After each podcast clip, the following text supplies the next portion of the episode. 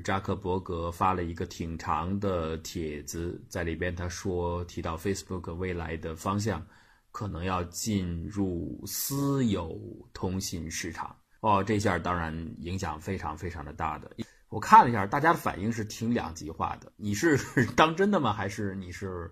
只是开个玩笑，只是说说而已？呃，有不同的分析啦，这铺天盖地，因为这个事情确实影响很大了。说起来，Facebook 这样的公司是一个私人公司，但是实际上呢，它现在已经具有某些共和政府或者是共和实体这种味道了。虽然它没有实体执法权，可是，在虚拟世界、在精神世界，它的影响力是毋庸置疑的。这也对法律实践实际上带来了一个挑战。因为我们知道，像言论自由等等这些法律的实力都是建立在实体国家之上的，也就是政府会有一些限制，比如美国的，呃那些宪法修正案保护人民的言论自由等等，这个都是限制政府的，但是它不限制私人企业。那私人企业这是我私人的领地嘛，我可以规定你，嗯，不能讲什么我不爱听的，你不可以讲，因为他理论上认为。这是私有领域，在这个 domain 之外，你其实有权利、有空间再去讲。但是，当一家这种通信网络或者这种企业太大的时候，你除去它，很难再找到与之类似、与之匹配的、具有相同效力的工具或者企业服务也好，呃，这是很难的，因为你还就必须听从它的一些安排。但是另一方面呢，大家有就是看法很两极的。另一方面，也有很多人希望它监管。Facebook 我们都知道，去这个二零一六年的选战，美国总统选战是他遭遇到的一个生死时刻。这个小扎也去国会听证了，当然大伙儿还很有意思，觉得这国会议员问的问题好像很老古董，很多年轻人玩的东西都不懂啊。这说句题外话，美国的议员确实，我自己认为应该加年龄限制，总不能。就现在是没有限制的，您当多大都行，这个总还是有问题的。我觉得是应该有一点限制啊，任期可以没有限制，但年龄得有限制。实在不行，您考试也行啊，是不是能跟这个时代，呃，不要太脱节啊？但这是题外话，所以那是一个当时听证的花絮。呃，可是也确实是因为 Facebook 发展到那一年连续高速的成长，它已经具有世界级的影响力了。我觉得整个世界大概除了我们中国，中国当然我们都知道是单独的一块儿，这市场也挺大的，十几亿人，我们自己玩儿。呃，除中国之外，其他的世界，凡是有一定语言技能的，其实都连得上 Facebook 这些常用的大的社交工具。当然，下面它还不只是 Facebook，还有 IG，还有 WhatsApp、Messenger 等等都有。他为什么搞这么多呢？有人说这是为了怕分拆的，就是说你有人这个 Facebook 怕法律上找上门来说你垄断，因此他还要保留这些不同的工具端还留下，也许将来这是一种策略可以来使用。但是呢，你留下以后又有人说，那干脆我们将来拆分的时候就把你给拆开算了，就这几个 WhatsApp、IG 单独拆开。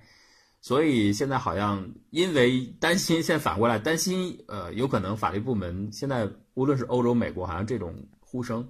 都挺大的啊。如果真的要拆的话呢，那 Facebook 可能想，那我还要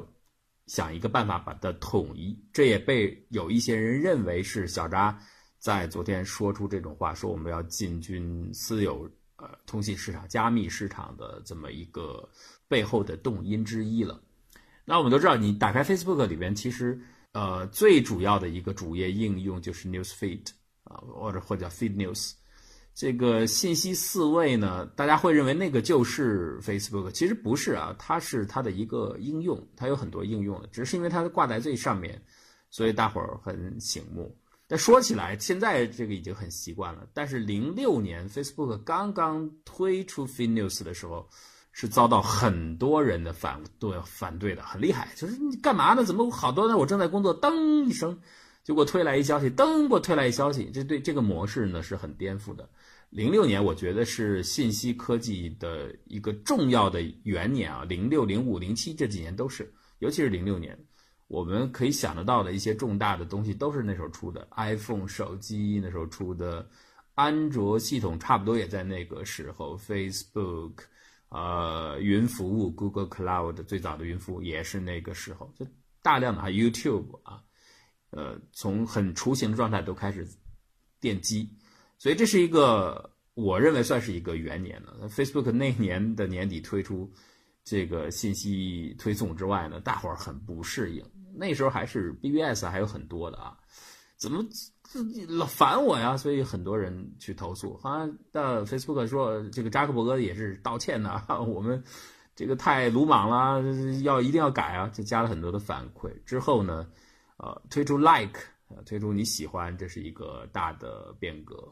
然后之后加反馈，加用户的反馈，可编辑评论。中间的它的界面布局一直在调整，但是自从它推出来之后，经过第一波用户的极度厌恶之后，一旦大家接受，人就是这样啊，一旦你接受之后，你反而没有了，你又觉得别扭了。所以度过第一波的不适之后，它当然也经过这个程序员的修改。呃，变得更加的贴近大伙儿的需求，所以这种模式，信息推送的模式就被大伙儿接受了，所以一直成长到今天。这个实际上是 Facebook 高速成长最核心的一个原理，就是因为它的最主要的商业模式，任何一个应用它都得有内置的无缝衔接的商业模式，否则的话你很难生存下去。它最内置的这个商业模式就是基于数据的、基于兴趣的精确广告投送。因为它推送来消息以后，你会有反馈嘛？一旦你留下来的这些反馈被接被你标记为接收到的反馈，它就会定位为你个人的这些 feature。然后它从这些 feature，这个在算法上是很简单的一件事情啊，他会知道你的兴趣，尤其是你最近的兴趣，根据你匹配的兴趣，根据你的地点、人、行业，他就会把广告推送过来。这个效率比传统的广告的效率要提高近两个数量级，达到百倍。那当然它的。广告是非常非常的值钱了，这个有钱就在这儿啊，所以这是整个 Facebook 成功，我认为非常重要的一个 business model 就在这里。最开始他也可能没想这么多，但是就做成了。可是现在面临种种的问题，比方说大家诟病很多的 Facebook，尤其是它大了以后有世界级的影响力以后，它所谓的 information bubble 这个问题叫做信息泡沫。呃，或者有人翻译成信息同温层。简单的来说，就是我只看我想看的内容，而我不想看到的内容，在这样的操作模式下，我根本看不到。哪怕我反对的内容，它提供方呢，实际上是很可信的，实际上是有高度依据的，实际上是很有说服力的。但是，只要那是我不想看的，我有这样的标签儿，那样的内容我就很难见到。就大家所谓的。归结 Facebook 很大的这个信息泡的问题，泡沫嘛，就把你围起来了，就是你看不到不同意见了，或者说你的信息多样性受到了很大的毁灭性的打击。呃，比方说我喜欢看极端的东西，那就都是极端的；我喜欢看猫狗的，全都是猫狗，所以会出现这样问题。大家会说，为什么这个问题大呢？其实我刚才做了一个比喻，我认为 Facebook 已经是网上的一个共和国了，它里边有不同的 community 基于兴趣群组了。就是形成各种各样的群组，那一般性的群组没有关系，那就是我们的爱好嘛，喜欢运动，你喜欢文学，你喜欢科技都没有问题。怕的是一些极端的人，他们聚集起来。实际上，在正常的社会当中呢，一定是有极端的人的，可是这些人聚集呢很难。但是有了 Facebook 之后，就突然变得容易了啊，尤其是一些虚假消息的传播，似乎也比较容易了。如果它迎合了某些人的传播心理学的话。符合传播规律的话，像二零一六年美国总统大选为什么成为 Facebook 的一个分水岭？道理就在这里啊。俄方制作的一些东西，我们不能说所有的都是俄国人有意制作，但肯定有。他做那个东西是符迎合了相当多人的多数人的心理，所以他很快就得到传播。这个就是所谓的也叫 clickbait 啊，就是呃点击诱饵啊，或者是链接诱饵，形成一个信息茧，把你包起来。但是我在一五年看到 Nature 上有一个文章，实际上是驳斥的这个观点。这个观点就是这个观点本身就是大家以讹传讹，呃，就是他自己通过调查认为，实际上 Facebook 也注意他在调整自己的算法，在几个算法的比较之后，这个呃调研的结果得出，就是所谓的信息泡沫是不存在的，每一个用户看到信息多样性，这个是没有受到。呃，大家所认为的那样的根本性的影响的，你要想看是看得到的，所以这个是结论呢，很多人是不认可的，都是感觉不对我确实是看到，我认为是那个文章的结论是没有错的。你要看得到多样性是看得见的，只是用户愿不愿意选择，这里边有一个诱惑性。在 Facebook 的环境下，你更更加容易的导向自我形成一个信息茧，就是这个信息茧是双方共同作用的结果。既有 Facebook 的环境使然，但更大程度上是你自己愿意这样子做，愿意这样接受。否则的话，Facebook 一直在调整算法，他想避免这个问题啊。就是不要单纯的根据你点击，比如说我们举个例子，我想看电器，我拼命点电器，拼命点电器，不同的电器，它的算法就跟踪到我的关键词或者是我的图片的这个 feature，它就知道哦，我点的都是这一类，所以它聚类当中给我推送都是这个消息。但是 Facebook 如果想打破这个信息茧很容易，它只要在你不完全根据你个人的点击，不完全根据你这个个人的 trail。来给你安排推送顺序就行。比如，它可以加入一些官方的、可信的，就是所谓的信源信息，呃，比较权威的媒体也好，或者是一些大的权威用户发送的信息，给你推送来就可以了。另外，它可以加入一些和所谓的事实核实网站，他们也做了啊，跟很多这样的事实核实、事实校对的，专门有这样的企业来合作，他们会对一些热门的网上的呃留留言呢，或者是。呃，所谓的假新闻会进行一个事实的澄清，所以当你看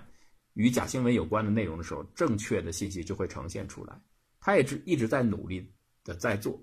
呃，但是一六年这个事情确实比较大啊。但是今天呢，突然出现了一个大的转向。扎克伯格昨天，扎克伯格宣布，他说他要做私密。用他自己的话来说呢，就很好理解了。他说：“我认为呢，人们的社交有不同的场景，既有在广场上。”在公开场和大伙儿聊天的场景，这就是对应 Facebook 现在的这个 fake news 的这种情况啊，就是大家公开的，我要讲什么话不怕别人看到，而且还希望别人看到，这种大会堂的场景。还有呢，就是卧室场景，就就我们两个耳语，叽叽喳喳的，而且说完希望就不要别人看到，而且就说说过就过了。那 Facebook 现在有这样的应用，比如说 WhatsApp 的 Messenger，它已经是端到端加密的。端到端加密意思是包括提供商本身，包括 Facebook 自己，他也看不到内容，这是绝对保密的，所以这是非常非常的安全，令用户放心。扎克伯格的意思就是，未来的通信，即时通信很可能要都要往这个方向走。他可能看这个 WhatsApp，还包括一些像月后即焚的 Snapchat，呃，都非常的火。所以他应该觉得这个受到了启发。那我自己的主战场应该在这里，因为像 WhatsApp 这些 Messenger 和 Facebook 比都还小，也就是十亿用户级啊，Facebook 要大。所以他自己现在要把这些成功的启示或者说成功的灵感放到自己的主战场，这一下引起轩然大波。因为我刚才讲了，你的核心的商业逻辑就是基于 f i n e w s 那你现在 f i n e w s 的前提是这些信息得一直在那儿啊，我得一直能够抓得到才行。你背后要捕捉，你要进行呃 data mining，你要进行信息挖掘，你要捕捉得到这些数据才行啊。可是如果你是私密的加密的方式的话，尤其是像月后积分这种方式，它是很短暂的存在，说完就忘，就这么回事儿，我就抓不到这些数据了，抓不到这些数据，我就没法对用户进行分类和定位，那我的广告就无法推送。所以我的商业模式就完全崩了，因此这个模式是不行的。当然，你注意看，其实 Facebook 在做准备的，比如说他在做自己的数字币，也可能因为数字币是高度私密的，所以他可能将来会把数字货币和私密通信这些都合在一起，就是咱们都加密的来，全部密对密啊。当然，密对密也有一些像 Story 这样的一些呃商业模式可以做了，那。看来后面还是要摸索啊，就是它能不能取代，或者说很大比例的取代现有的 Facebook 的方式，因为现在的方式广告商很满意啊，相当一部分的用户也满意这就是为什么很多人小扎出来以后，小扎好像有点犹豫，他后来自己又声明说，呃，我也不会轻易的改变我们现在的模式，因为很多的人非常的焦虑嘛，特别像广告商，哦，你这样改变我会不会失去这样的一个很好的渠道？实际现在看，我的观点也是这样的。Facebook 不太可能放弃它现在的模式，它也没有必要嘛。它现在的几个应用就继续做下去。然后大家认为，如果你真的要做，你看一个指标，就是它这几个不同的应用会不会整合。因为我刚才说了嘛，这个奥秘就在于原先它保留这几个应用是为了应付拆分，但现在好像大家准备，因为你有这几个应用，正好正好天然的构成了拆分，所以现在它可能要整合。整合呢，这个私密通信可能是一个很好的入口。真的要整合到一起的时候，因为用户有习惯了，每一个应用都有自己沉淀的用户，所以它留下来呢，你用不同的工具，像比方说现在 Messenger 已经整合到 Facebook 里边。你用起来可能还很方便，但是又整合到一起了。可是有一个很好的说法，或者说往未来的一个渠道也好，借口也好，就是我做私密，我把它全部私密化。但你看这个 Messenger 做私密，它是花了很长很长的时间，WhatsApp 也是很长的时间，并不容易的，就端到端的加密，啊，最后完全的在技术上把它过渡下来，尽管也许不像 WhatsApp 那么长，但也需要时间。不过，核心的问题还不是技术问题，还是这个决心，它是不是能下？如果 Facebook 真的决心连自己的主战场全部都切换成模式，就改变，改变成私密的，改变成加密的通信方式的话，它固然能迎合相当多一部分用户的需要，但是它整个的商业形态都会改变。呃，这将是一个极其重大的转变和挑战，那就看 Facebook 敢不敢。这样去做了。